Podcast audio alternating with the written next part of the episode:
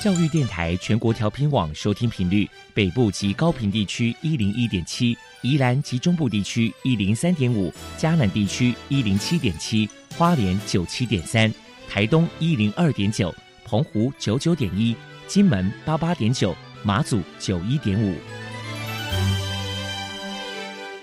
爱是包容，爱是牺牲，爱是分享，爱是服务。因为爱，特殊教育充满了无限的可能。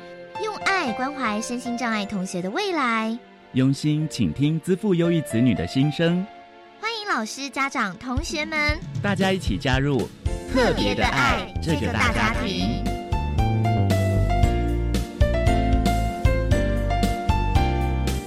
本节目由教育部学生事务及特殊教育司指导，国立教育广播电台监制。欢迎收听。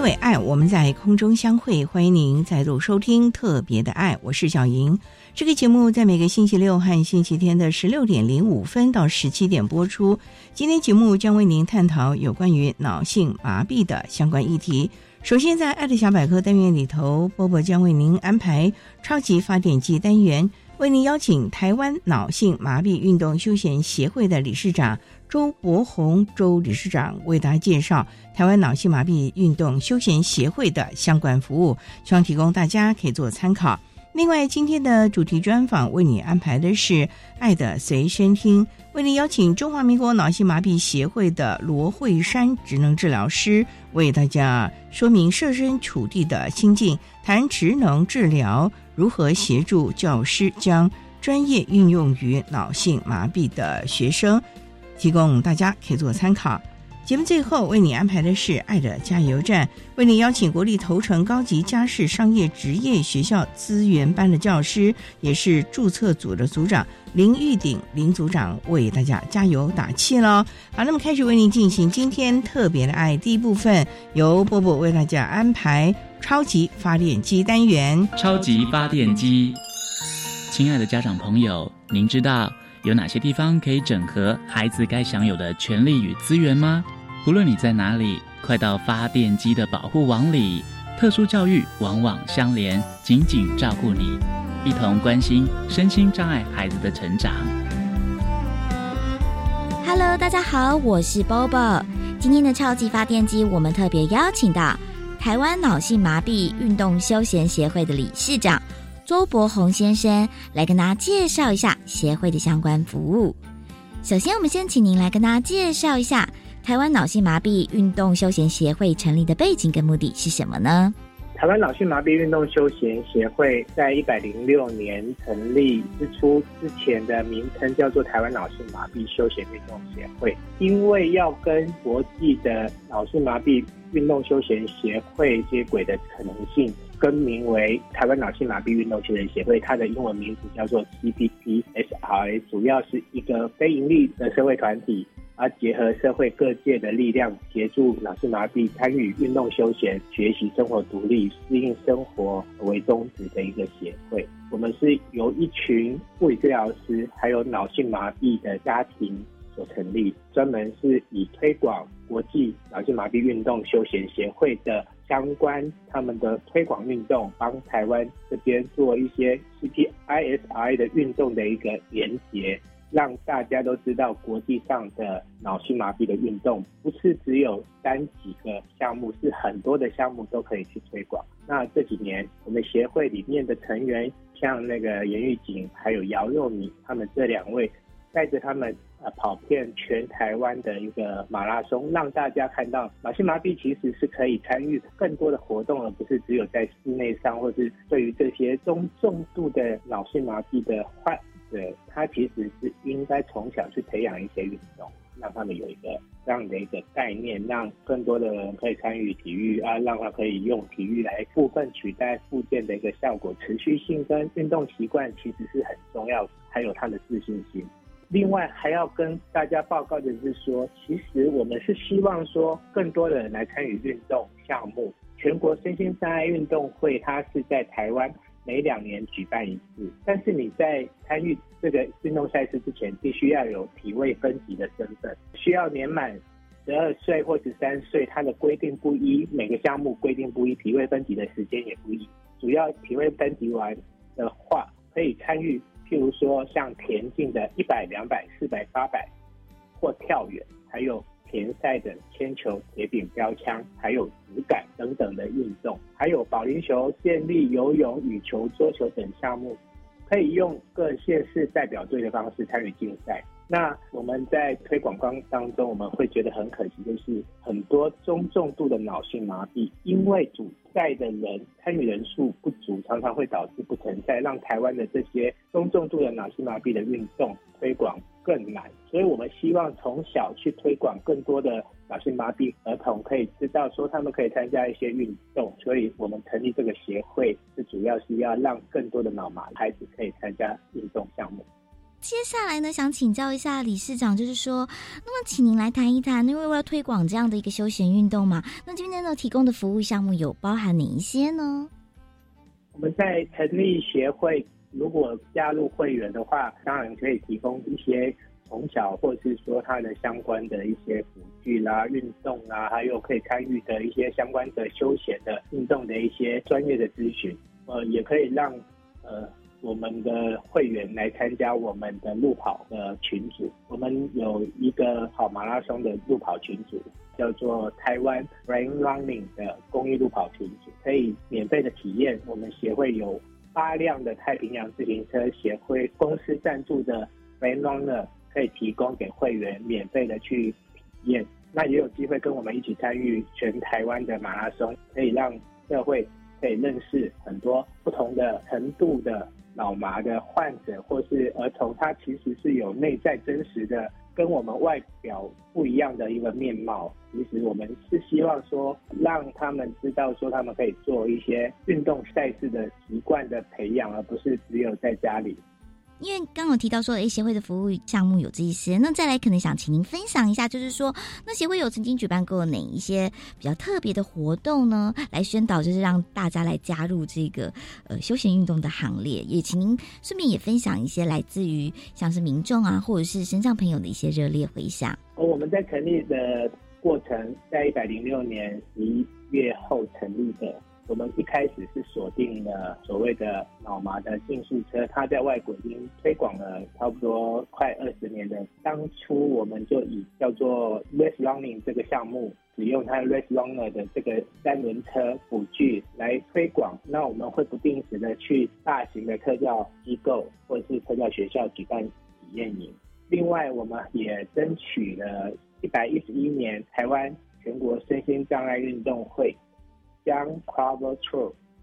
直感重新列入了正式项目，让这中重度的脑性麻痹跟脊椎损伤的重度的患者可以有一个正式的运动可以来比赛。这个是之前被全国身心障碍运动会取消，我们把它争取回来的。这个是造福这些两个族群的一个运动习惯的，可以继续培养他们练习他们的。手部的功能，这很有意义。在第三个是，我们在一百零九年以后，就是陆续的推广运动，我们会去申办台湾呃运动爱台湾的体验营，还有针对 rest runner、c r a v e t r o l 地板滚球都办一些运动养成班。我们已经承办了五年，跨县市的部分包含了屏东县、台中市，还有嘉义县。参与的老麻的人数多达两百多位了，已经能够将这些运动推广的经验分享给这些脑性麻痹的患者。再来就是，虽然疫情导致三年内许多马拉松取消，但是我们到这个月啦，已经超过了十场的马拉松。他也为了让金门的脑性麻痹的家庭可以看到这个限速三轮车，我们今年也参加了金门大桥通车。后的第一场金门马拉松，它沿路有不断的热心的民众为我们这四位脑性麻痹的竞速车的选手开路，道路马上就会让成两边，让我们的陪跑员跟选手经过，现场非常令人激动，而且有一万多名的参与的民众加油声不断，这是让我们觉得有动力可以继续往前跑。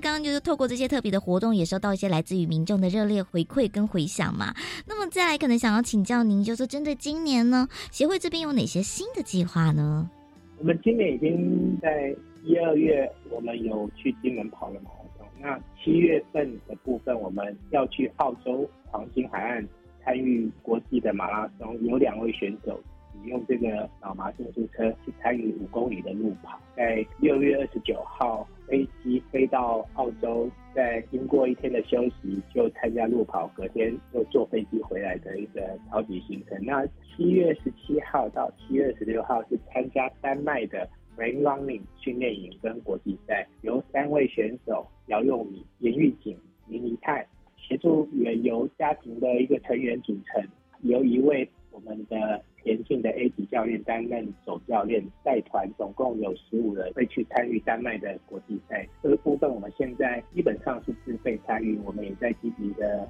去募款，看看有没有热心的单位可以帮我们捐助一些、支付一些选手的一个费用。希望说台湾可以让世界看到这样子。那不定时的话，我们在七月以后也会陆续参加台湾的一些。马拉松还有离岛的马拉松，我们明年也设定，也希望可以参加澎湖的马拉松。如果大家在路上或是路跑的当中有看到我们的脑麻竞速车的路跑团，也请帮我们加油。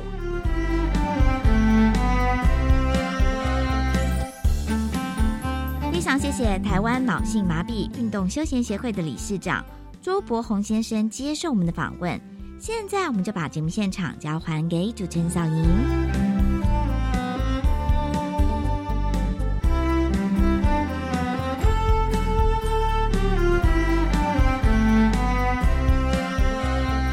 谢谢台湾脑性麻痹运动休闲协会的周博宏理事长以及波波为他介绍了台湾脑性麻痹运动休闲协会的相关服务内容，期望提供大家可以做参考。您现在所收听的节目是国立教育广播电台特别的爱，这个节目在每个星期六和星期天的十六点零五分到十七点播出。接下来为您进行今天的主题专访，今天的主题专访为您安排的是。爱的随身听，为您邀请中华民国脑性麻痹协会的罗慧珊职能治疗师，为大家说明设身处地的心境，谈职能治疗师如何协助教师将专业运用于脑性麻痹学生的教学策略，提供大家可以做参考喽。好，那么开始为您进行今天特别的爱的主题专访，爱的随身听。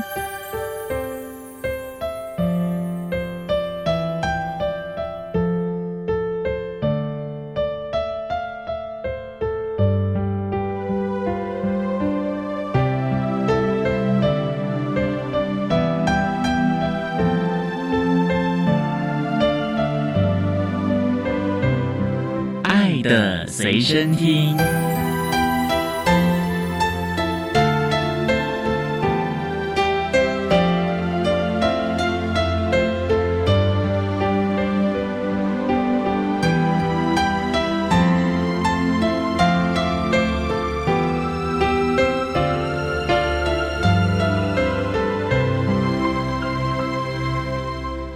大家邀请中华民国脑性麻痹协会的职能治疗师罗慧珊，罗职能治疗师，治疗师您好，主持人好，各位听众大家好，今天啊特别邀请。罗职能治疗师为大家分享设身处地的心境，谈职能治疗师如何协助教师把专业运用在脑性麻痹学生的教学策略。刚才介绍您是中华民国脑性麻痹协会，请问这是一个针对脑性麻痹的孩子们成立的协会吗？是的，我们的协会成立于民国八十一年，是因为当年大家对于脑性麻痹这个症状都比较陌生。很多的孩子家长不知道带他们到哪边去就学啊、就医啊，所以都在家里面没有出门，所以就有一群家长或者是相关领域的专家呢，就组成了中华民国脑性麻痹协会，针对脑性麻痹患者以及他们的家庭提供就医啦、就养啦、教育啦等等这方面的支持跟服务。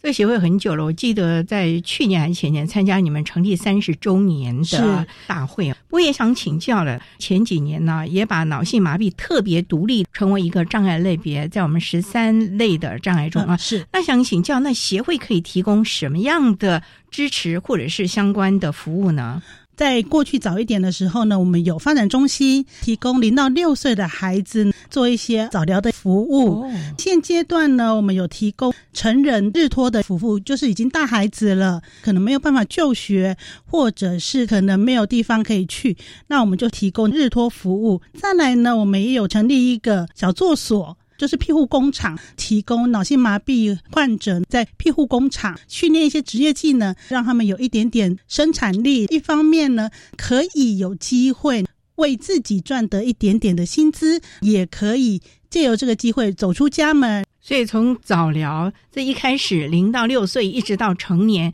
甚至于职业训练，我知道最近也。针对安老的问题，也提供了相关计划。是，我呢想请教了，像你们这些专业团队，能够在协会做什么？像职能治疗师，你要做什么事情呢？我们关注的很多都是整个人生活的时候，他能不能过一个有品质的生活啦？那有品质的生活，包括生活独立，你能够自己刷牙、洗脸、吃饭呐，甚至长大一点能够养活你自己啊，或者是你能够从事一些休闲活动啊。所以协会会在早疗的部分，职能治疗师就会针对这些孩子日常生活独立，像刷牙、洗脸、吃饭，那我们可能就要去思考，以他的动作能力、手部功能的部分，他能不能独立自己吃饭？那如果不行的话，我们就要帮他考量，我们有没有适合的辅助辅具提供给他们，让他们能够。尽可能的达到独立生活这样的一个目标。到了成人或者是在一个日托的机构，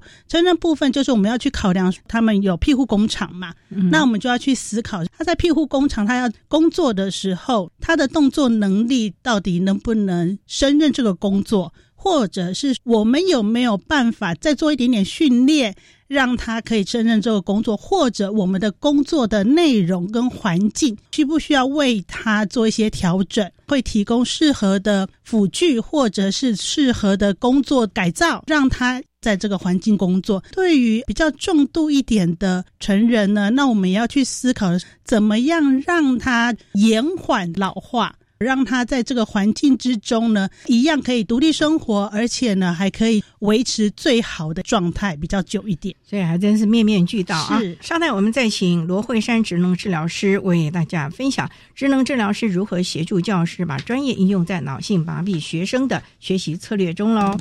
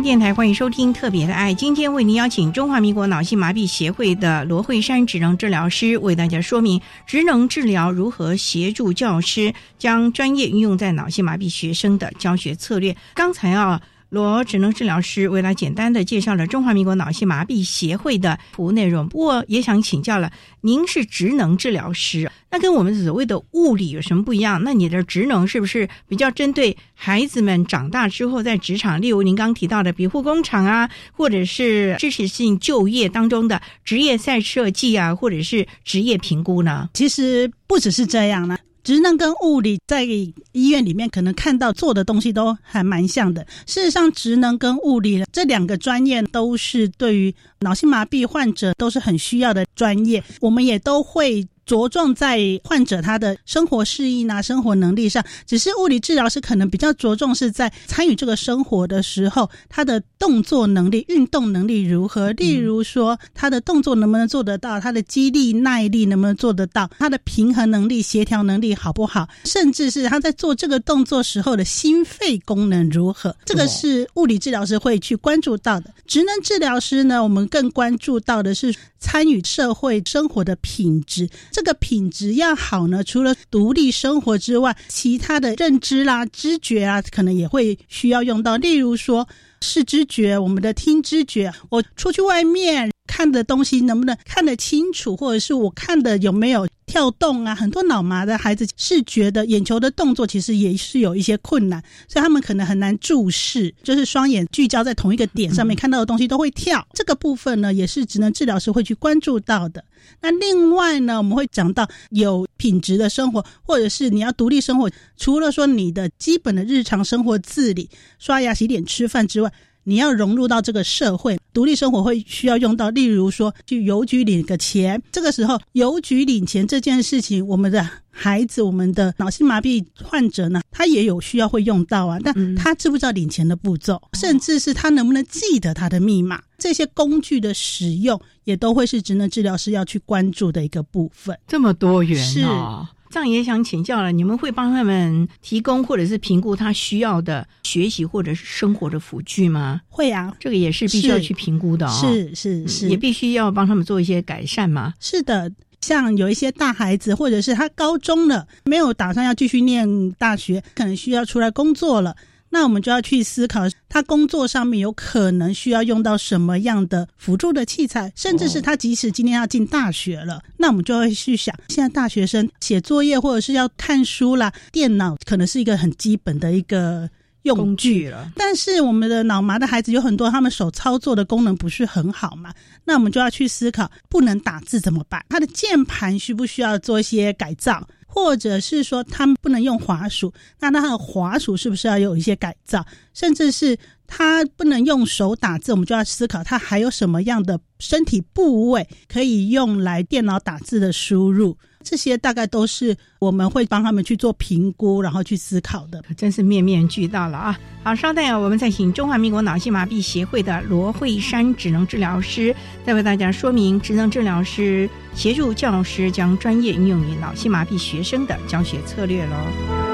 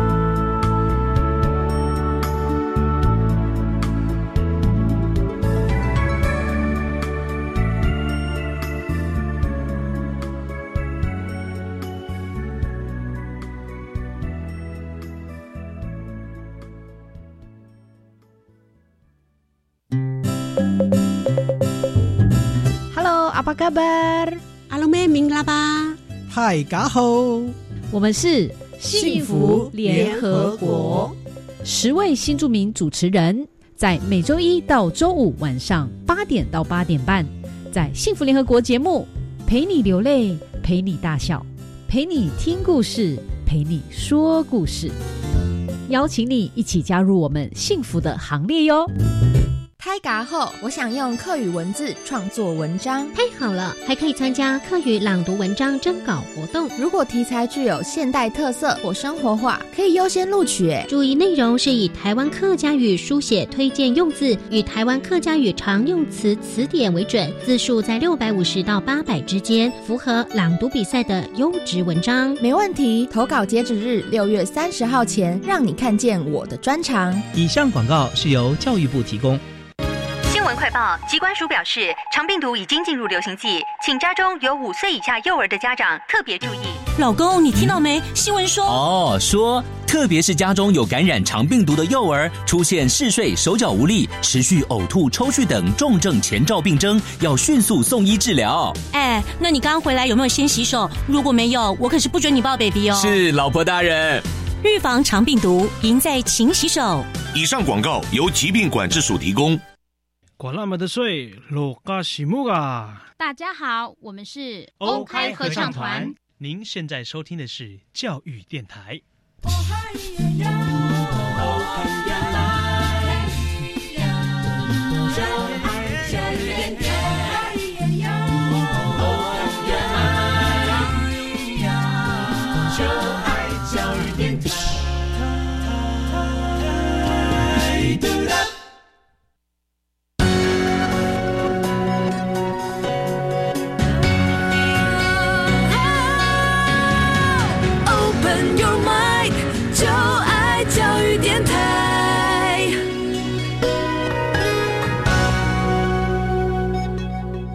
电台欢迎收听《特别的爱》这个节目，是在每个星期六和星期天的十六点零五分到十七点播出。今天节目为您邀请中华民国脑性麻痹协会的职能治疗师罗慧山罗职能治疗师为大家说明。针对脑性麻痹的学生职能治疗提供的相关服务。那刚才在节目的第一部分，罗职能治疗师为大家简单的介绍了中华民国脑性麻痹协会服务的内容以及职能治疗服务的范围啊。那想请教了，脑性麻痹很多是先天的，是你也提到在协会就有从零岁开始的早疗。嗯那针对早疗啊，我们职能治疗能够做哪一些呢？只是帮他四肢活动而已吗？并不是这样。前面讲到，智能治疗师比较关注的是孩子全人的发展，所以在早疗的部分，就是零到六岁的部分，我们一部分会从发展的角度去关注他的动作有没有跟上他的年龄啊，他的手的操作能力有没有跟上他的年龄啊。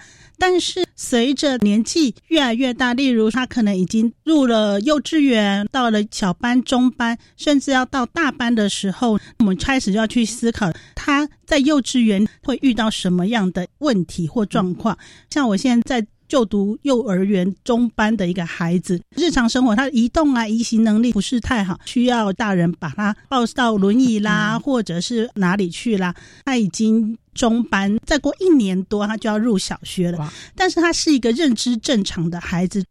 智力其实是没有什么太大问题，所以我们就会开始跟老师讨论，他以后入小学是要进入普通班，可能会面临到什么样的状况。第一个，比如说他还是要包尿布啦，虽然智力正常，但是他不太会表达自己要上厕所的需求。这个入小学的时候。国小老师可能没有办法那么多时间一直关注他，你要不要上厕所啦？要不要什么？一直问他，其实不太可能。所以呢，我们就会期望至少你要会表达，说你要上厕所，老师我有困难，老师我想要做什么，我们就会跟老师讨论这个部分，需要慢慢的要训练他去表达。再来就是他现在很多时候都还是会有大人去协助，但是进了小学之后，很有可能。助理员没有那么多的时数可以给他，而且我们也会考量他以后会越长越大，不一定每个人都抱得动。所以如果可以的话，我们就会期望有一点点的动作能力，比如说他要从轮椅下来上厕所的时候，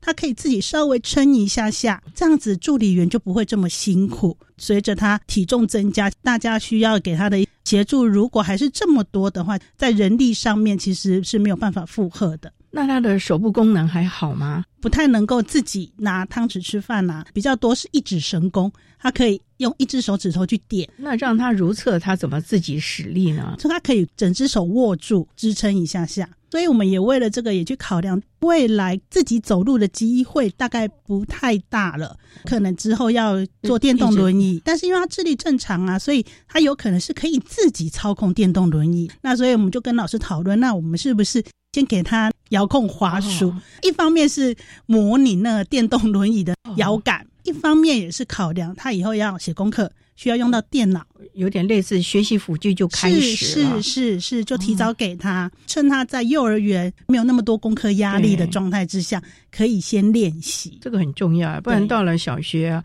未来呢越来越多的学业，而且你看是小学前几周那是注音符号啊对，那真的是。国字问题越来越多了耶，是是所以就开始他的生活自理的能力啊等等。嗯所以像吃饭这个部分有开始吗？或者是刷牙洗脸，是不是也要开始训练？有，所以他的吃饭已经有帮他找了适合的呃辅具，助理先帮他舀起来，但是让他自己送到他的嘴巴，减少每一次都要人家喂这件事情。大家的配套措施都够了，问题是这个小小孩也会有情绪，尤其是每次你看弄了半天，那个吃的东西快到嘴巴了，嘣一个又掉了，不断的挫折啊，孩子有时候也会气馁。这个部分虽然是职能治疗师，你们怎么样来陪着孩子，鼓励他，让他越挫越勇呢？情绪也是我们职能治疗师会去关注。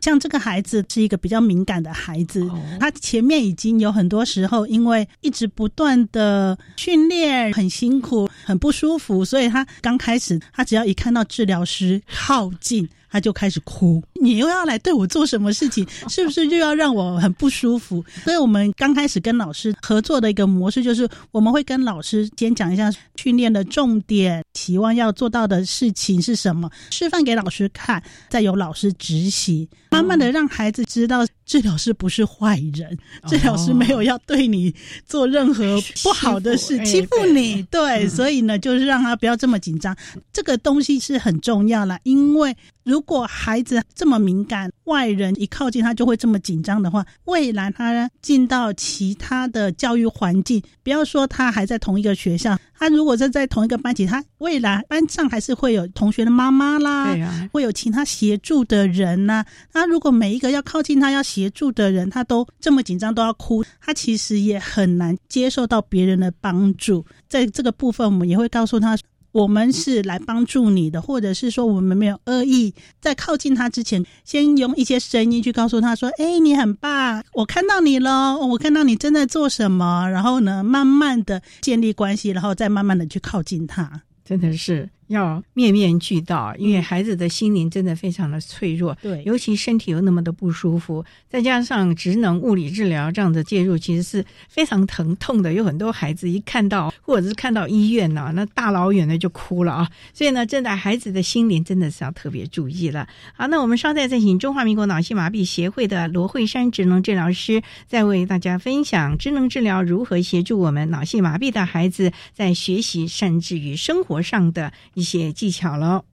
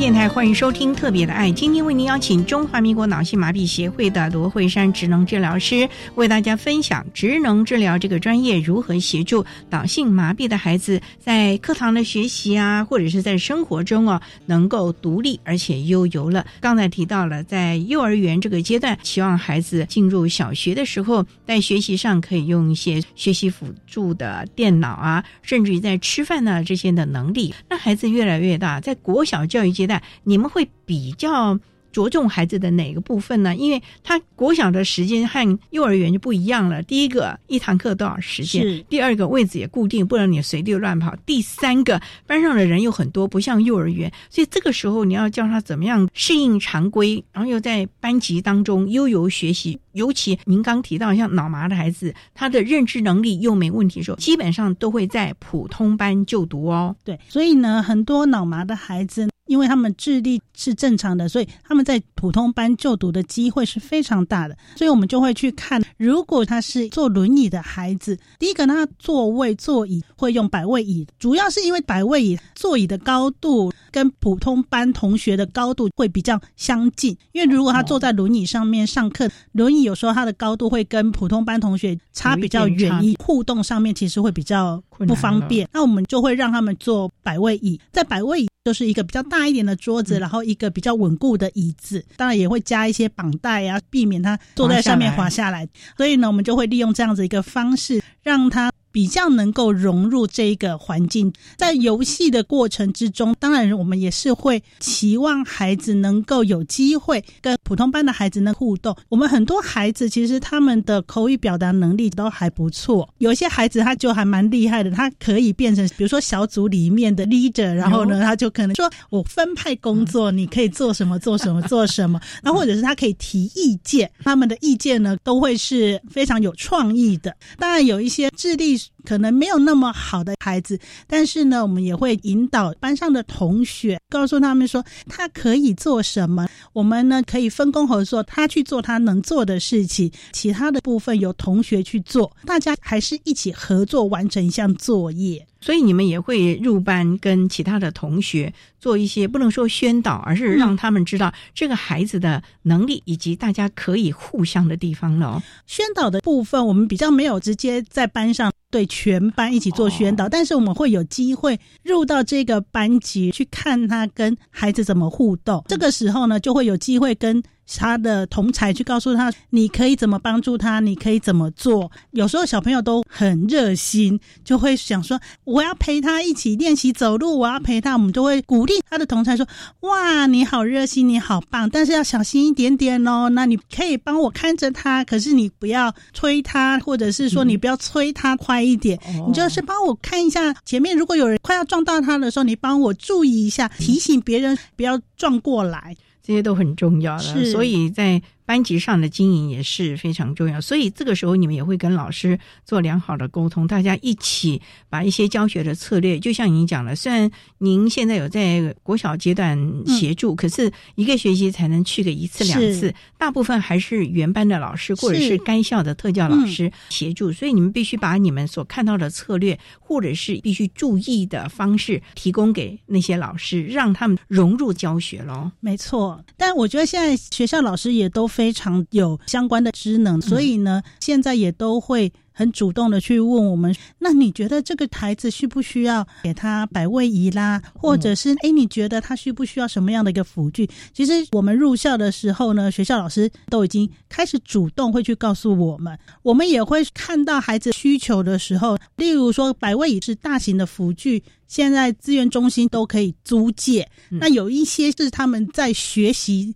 或自身要用的辅具，可能需要学校老师或者是家长自己准备的时候，那我们也会跟学校老师说。例如说，我们刚刚有讲到脑性麻痹，很多孩子他也都会有视觉的问题，或者是眼球动作的问题，他们看东西可能很容易会跳字跳行啊，或者是会乱掉。那我们也会跟老师讨论，试试看他的考卷要怎么去放大。或者是间距是不是要放大？那我们就来试试看，放大到多少字，或者是间距放到多大的时候，孩子呢是最好的表现。再跟老师说，目前测试下来，比如说用到二十号的字，然后两倍行高会是最好的。那以后呢，这个孩子的考卷可能就要请老师帮我们放大。其实都是面面俱到，各方面希望学校这一端呢能够适切的提供支持服务了啊。是好，稍待我们再请中华民国脑性麻痹协会的罗慧珊职能治疗师，再为大家分享职能治疗针对脑性麻痹孩子所能够提供的学习还有生活的协助喽。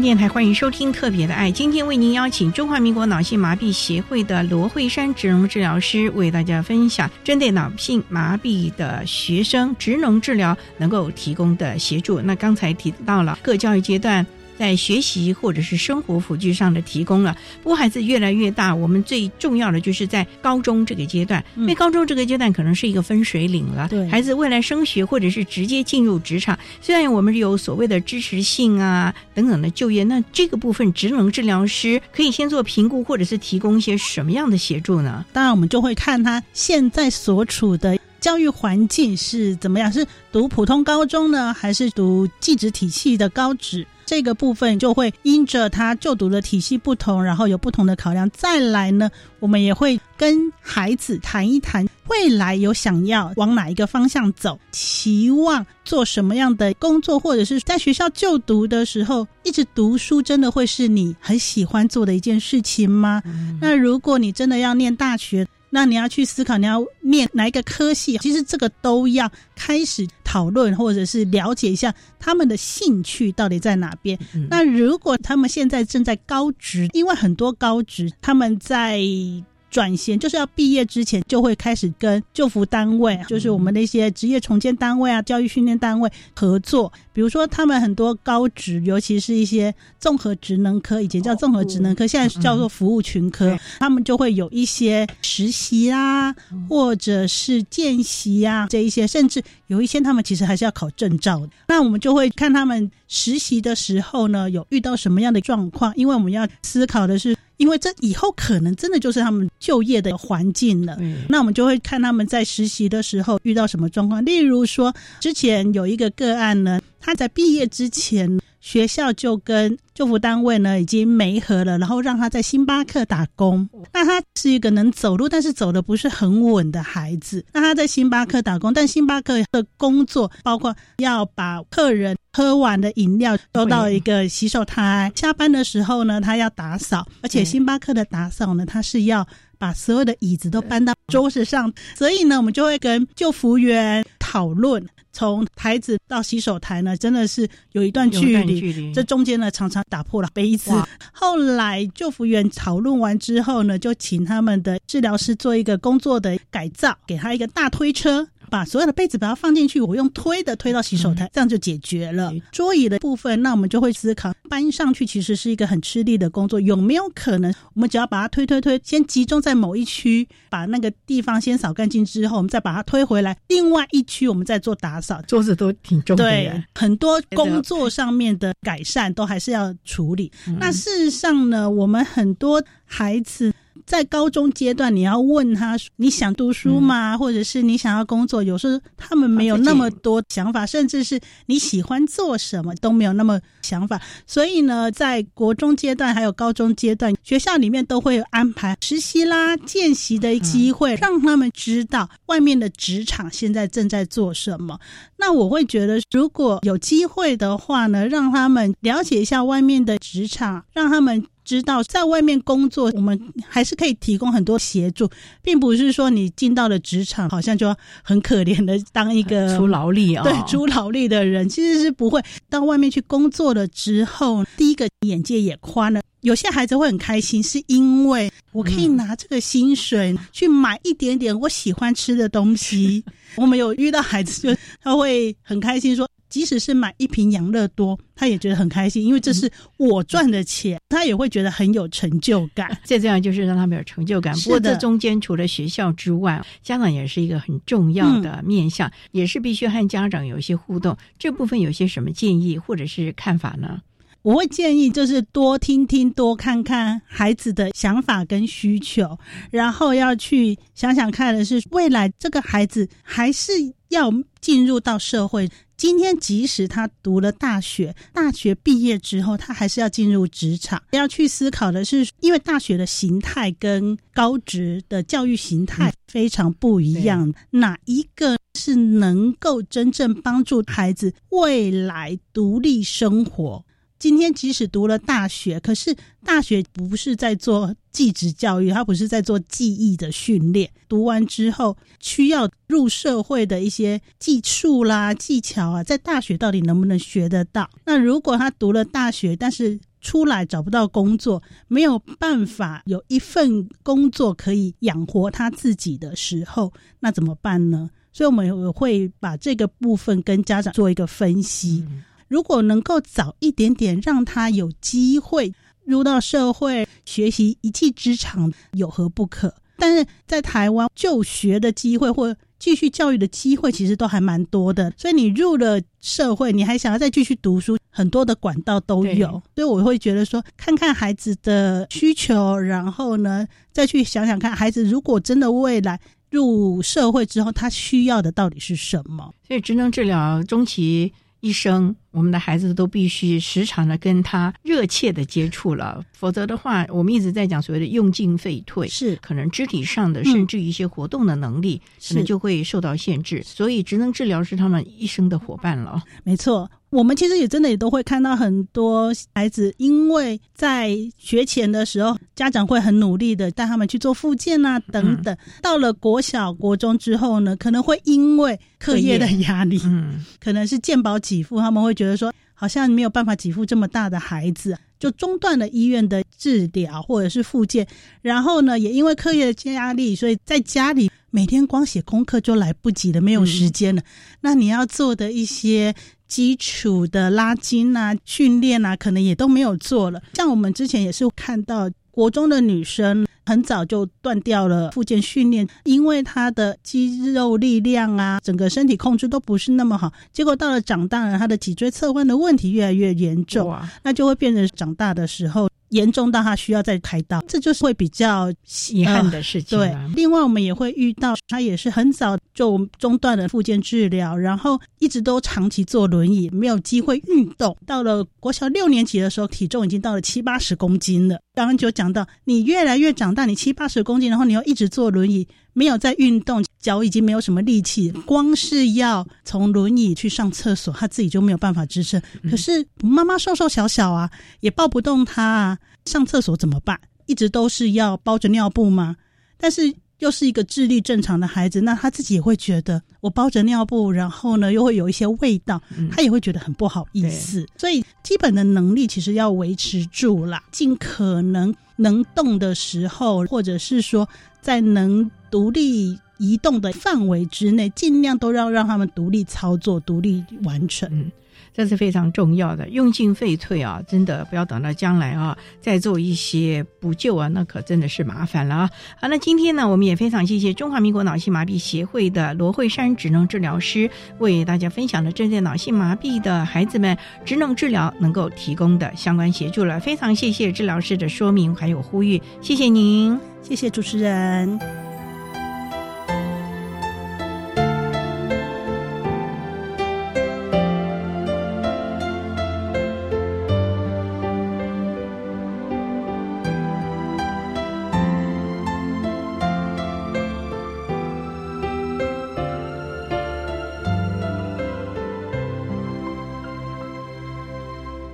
谢中华民国脑性麻痹协会的罗慧珊职能治疗师为大家分享了和教师共同协同将专业应用于脑性麻痹学生的教学策略，希望提供大家可以做参考。您现在所收听的节目是国立教育广播电台特别的爱节目，最后为你安排的是爱的加油站，为您邀请国立头城高级家事商业职业学校资源班的教师兼注册组的组长林玉鼎林组长。为大家加油打气喽！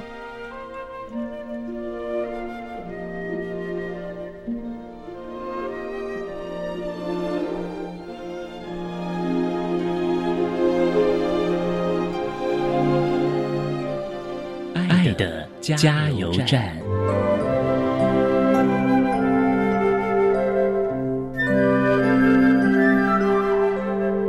各位听众，大家好。我是一百一十一年教育部优良特殊教育人员，目前在国立头城高级家事商业职业学校服务的林玉鼎老师。针对高中教育阶段脑性麻痹学生教学经验，以下我有几点建议以及呼吁。多数的人其实都不太了解脑性麻痹的特质，有些人其实还会否定脑性麻痹孩子的一些能力，让他们的能力比较难以发挥。在个性上，有些脑麻的孩子啊，会比较内向、畏缩。紧张，不论如何，他们都还是会希望可以得到跟一般人一样的关爱及陪伴。脑麻的学生在教学的时候啊，请不要用忽略的态度来面对他们，要尊重他们参与的权利。就算说有一些比较困难的课程，也希望他们能够部分的参与，并且保持平常的心，跟他们交流以及互动。对于有语言障碍的脑性麻痹的孩子，也请给予比较多的时间及耐心，让他们可以做学习以及做表达。对于他们的进步，尽量给予适当的赞美，这样才能够提升他们的学习的意愿。